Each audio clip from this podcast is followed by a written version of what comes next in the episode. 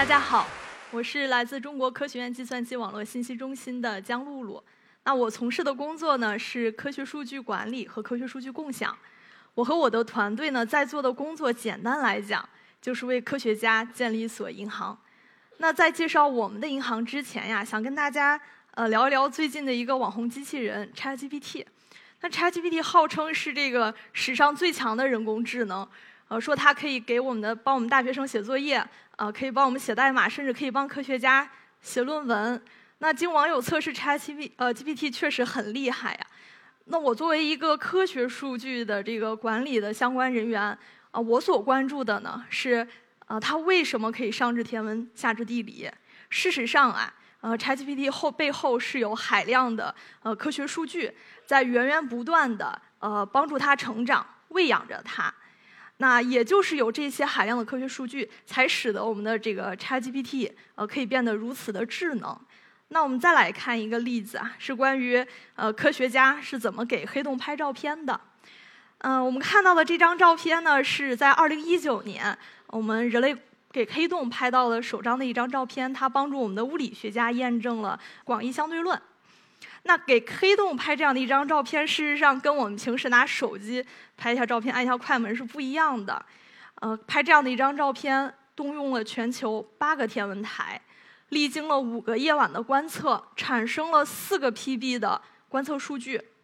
那在这四个 PB 的数据上，我们科学家花费了两年的时间。啊，计算得来了这张照片，所以说我们说黑洞的这样第一张照片，事实上是根据我们的海量的科学数据计算得来的。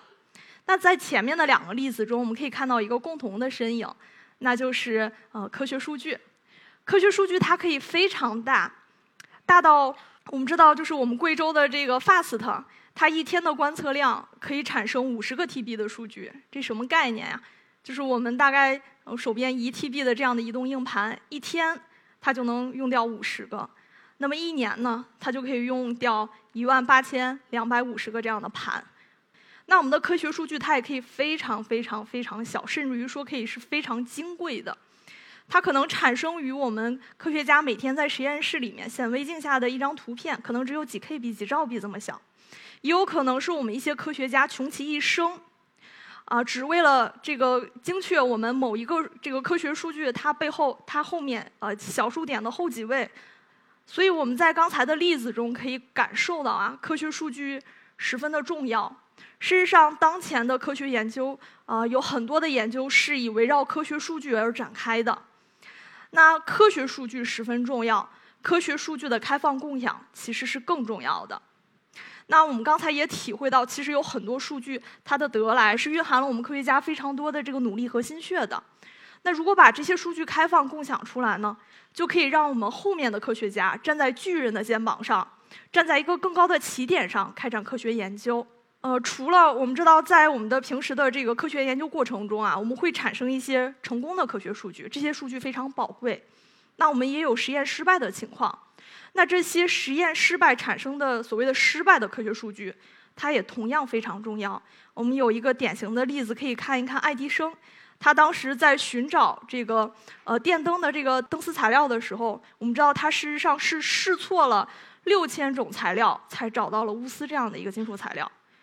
其实呢，这前面的。被淘汰的六千种材料，对于科学家而言，对于后代的科学家而言，也是非常重要的。大家不需要再在六千这六千种材料上重复的试错了，我们可以把精力投向呃更更多的其他的这个研究和深入的研究上。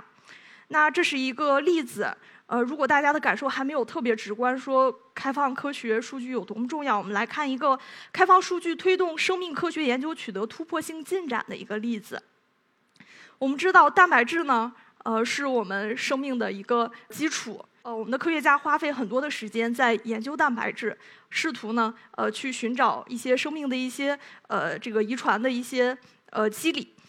那我们人类已知的蛋白质呢，总共有1.8亿种。在人工智能出现之前呀。我们的科学家花了半个世纪的时间，呃，也只看清了其中的十九万个蛋白质的结构。十九万听起来好像体量已经挺大了，但是放在一点八亿的这个体量里面，它其实还只只是占到了我们这个蛋白质结构里面中的千分之一的一个体量。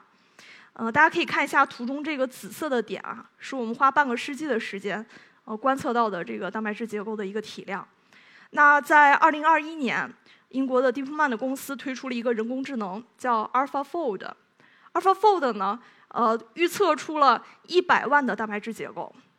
呃，我们可以看一下这个紫色的点跟这个浅蓝色的点的一个对比啊，我们可以感受到这是一个呃非常大的一个突破。在22年，AlphaFold 呃将这个体量增加到了两千万。我们可以看到这个蓝色、深蓝色的这个区域啊，是 AlphaFold 现在预测出来的这个蛋白质的结构的这个量级。那 AlphaFold 为什么可以实现在短短的这么短的一个一年的时间内，呃，突破这么大的一个体量的这个蛋白质结构预测呢？这得益于我们人类在半个世纪积累形成的这十九万个蛋白质结构的开放共享。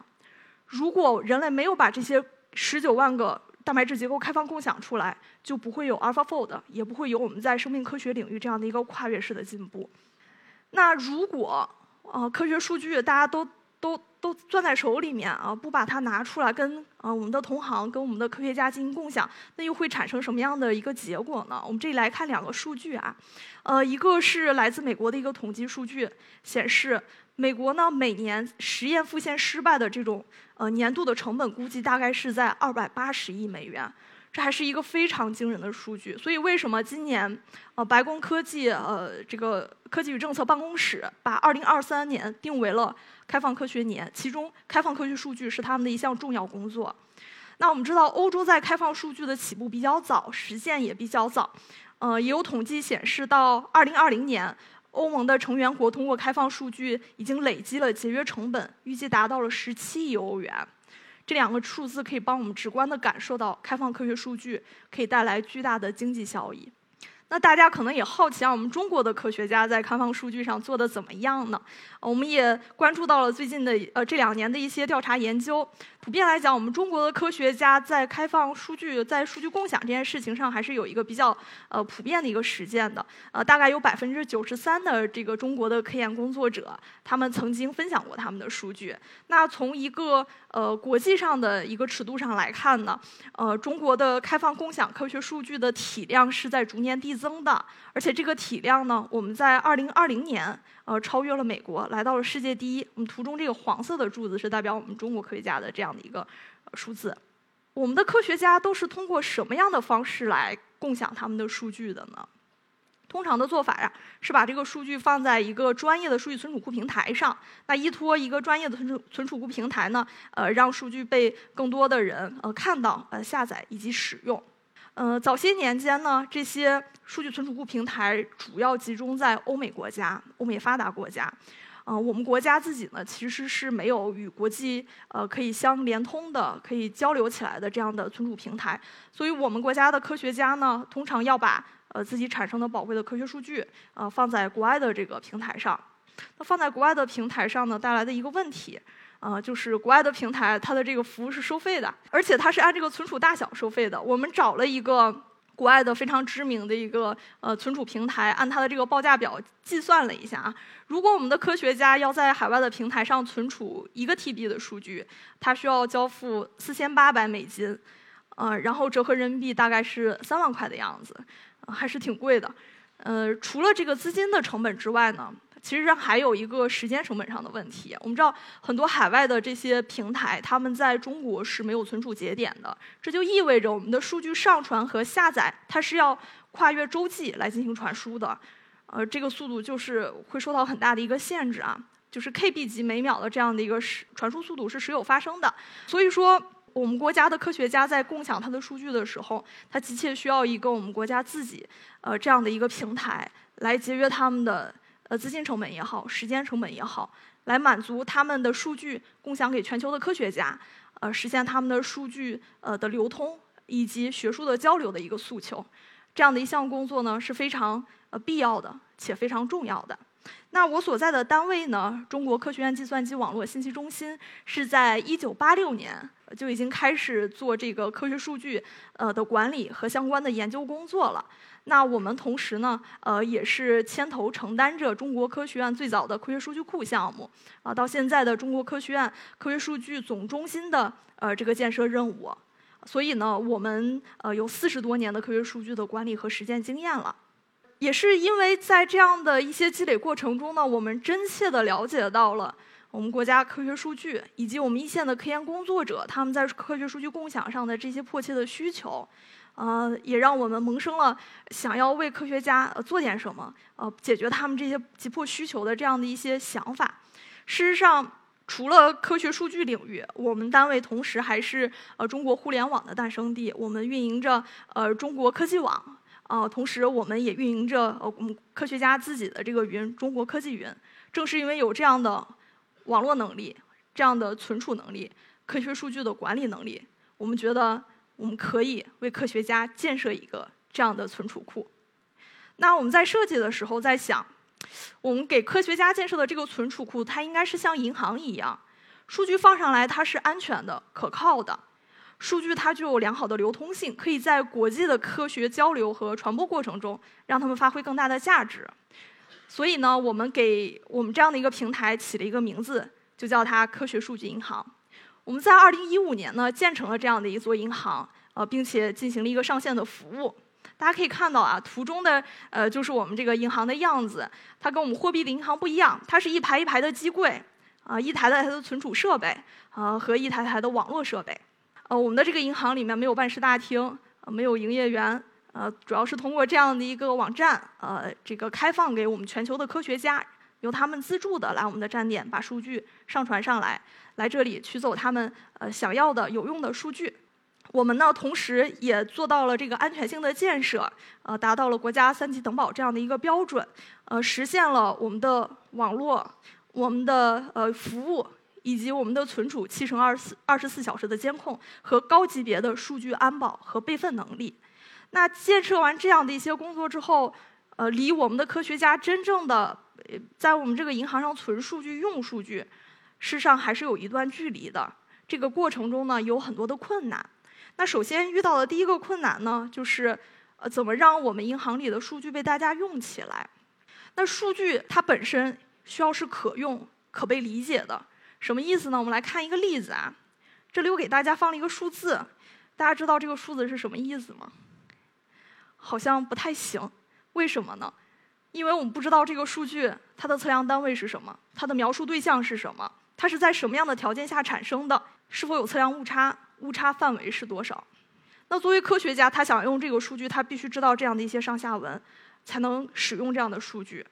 那可能这个例子有点小，我们可以看一个具体的。这是我们真实的，我们早期的时候收到的科学家给我们的数据，就是这样一堆数据，一个二维表，什么描述信息都没有。这个数据只有科学家自己知道什么意思。可能过了几年之后，科学家自己也不记得这个数据是什么意思了。所以这样的数据它是不符合规范的。数据共享。它是有国际原则的。那国际上认为呢？呃，良好的科学数据共享的实践，应该让我们的科学数据可以被便捷的发现，无障碍的被其他人、被我们的同行科学家获取，啊，可以被人理解还不够，还要可以被机器理解，可以被重新利用起来。所以我们团队制定了一套标准化的、呃严格的这个流程，来确保我们数据呃从存入啊到我们的这个处理加工，呃到我们最后的发布。它是符合一个可用、可被理解这样的一个标准。呃，现在呢，我们平台发布出来的这个呃六百多万的这些数据，呃，目前都是兼容国际和国内的标准的，具有非常好的流通性的属性。那解决了数据可用、可被理解这件事情之后呢，我们的数据怎么被全球的科学家发现，是我们面临的第二个问题。所以我们接下来要解决的是数据的全球流通性的问题，这也就是呃，简单来讲就是数据的它的一个国际化的一个问题。啊，我们先后呃又跟美国的学术平台、跟荷兰的、德国的乃至欧盟的呃最重要的一些学术平台呃架设起了这样的一个传播通路。现在呢，全球的科学家都可以在国际上最主要的一些学术传播平台里面检索到我们平台的数据。那数据仅仅是被检索到还是不够的。数据最终呢是要被科学家下载到他们的这个计算机里面，下载到他们的计算环境里面。刚才其实有提到，我们往海外的这个服务器上传传数据，它的这个时间成本事实上是非常大的。国外的科学家来我们的这个平台上使用数据，或者说上传数据，也是面临同样的问题。所以呢，我们在国内建立了两千多个节点，优先保障我们国家科学家在获取数据速率上的一个保障。我们还在海外建立了五百多个节点，呃，可以让我们不管是欧洲的、美洲的，还是呃这个其他的一些地方的。国家的科学家都可以快速的获取我们的数据。那我们同时对这所有的节点进行了一些监控。我们可以看到上面这个图是我们的一个监控图啊。呃，可以看到，呃，在伦敦的科学家，呃，有的时候他可能下载速度比我们在北京的科学家还要快。嗯，这是我们也我们在这个加速访问上的一些工作。我们也非常自豪啊，现在我们的数据已经被全球一百八十多个国家和地区的科研人员使用了。他们来到我们的银行，把数据拿走。啊，用于他们的科研活动和科研创新。呃，我们的数据被大家用起来了，那我们其实还是非常希望，呃，我们的科学家可以自愿的把自己的宝贵的数据存储在我们的平台上。那这里面我们需要解决的就是科学家对我们这个平台的一个信任的问题，这其实是非常难跨越的一步。那我们的解决思路是什么样子呢？我们就去找国际上最顶尖的学术出版商，让他来对我们进行考核，让他们来说我们这样的一个平台。呃，是不是可信的一个平台？呃，是不是可以帮助科学家呃进行科学数据开放共享？所以我们在二零二零年呢，呃，开始着手这样的一项申请的工作。呃，我们联系了这个国际顶尖的斯普林格自然这样的出版商，对我们平台进行评估。呃，我们也是在呃他非常严苛的评估下，他会对我们的安全性啊、标准化、国际化、流通性啊，以及我们整个团队的软实力等等方面呃进行考核。我们最终在2020年成为了斯普林格自然向他全球作者推荐的这个通用型科学数据存储库。那我们当时入选的时候，它这个名单里面有六家国际的科学数据存储库平台，我们是第七家。在2021年的时候，它这个名单啊进行了一个缩减，又砍掉了一家，所以现在整个它这个推荐名单里面是有六家存储库。我也把它放在了这里，大家可以看一下前两排的这三个平台是美国的呃这个存储库平台。那第三排的这两个呢，呃，是欧洲的存储库平台。那最后一个呢，呃，Science Data Bank 科学数据银行就是我们这个平台。我们获得了这个斯普林格自然的这个推荐收录之后啊，我们开我们开始发现，慢慢的越来越多科学家开始信任我们平台，把数据放在我们的平台上了。呃，先后呢，我们也陆续获得了呃细胞杂志社、呃 Elsewhere、啊 t e r f a n c e s 等等这样的一些顶级出版商对我们的一个推荐认可。那从此以后呢，我们的科学家他们发表在顶尖刊物上的这些学术成果以及背后的支撑数据，就可以存储在我们国家自己的存储库平台上了，就不需要再花钱、再花时间送到海外上了。呃，大家注意到前几年我们的 FAST 团队有一些非常重量级的这个成果产出，发表在像 Nature 啊、Science 这样的一些顶刊上，我们非常自豪。呃，它这些研究背后的支撑的科学数据都存在我们的科学数据银行里面。渐渐的，我们也发现有有越来越多海外的科学家团队把数据放在了我们的平台上。我这里面放了一个希腊的例子啊，这是当时希腊的一个团队，他们研究这个睡眠呼吸暂停综合症啊产生的这个大概一个 TB 左右的数据，都存在了我们的银行上。到目前为止，我们平台已经呃存储了全球来自七十多个国家和地区的科研人员啊他们珍贵的科学数据，啊这也是广大科学家对我们的一份信任，我们也觉得非常的荣耀。那我们认为科学数据银行的服务啊远不远不止步于此。那我们也畅想未来的科学数据银行会是什么样子的呢？我们现在科学数据银行里主要是一些自然科学的数据啊。我们期望我们后面的这个数据它可以覆盖更多的这个学科领域，科学家可以在我们的平台里面进行一些交叉学科的交流和融合。那这是服务全领域科学家的一个畅想。我们的另外一个畅想呢是，我们希望有一天数据。可以不用走出科学数据银行，我们直接啊就可以连同我们的超算环境，帮助科学家对海量数据进行一个计算，直接拿走他们想要的一些数据计算结果和数据产品。事实上，这样的一个畅想也不是凭空的。我们中心呢也有一个国家级的超算环境“东方一号”，啊，我们也是会努力呃把这样的一个梦想呃进行一个实现。那我从二零一五年到现在一直在参与科学数据银行的建设工作，看到越来越多的科学家对我们呃认可、信任，呃，我们团队呢也是非常的骄傲和自豪的。那我们团队下一步呢也会继续努力，为更多的科学家做好服务，呃，让让我们的科学数据发挥更大的价值，把小钱变大钱，把死钱变活钱。也欢迎呃越来越多的科学家呃来我们的银行，嗯，来共享他们的数据。谢谢大家。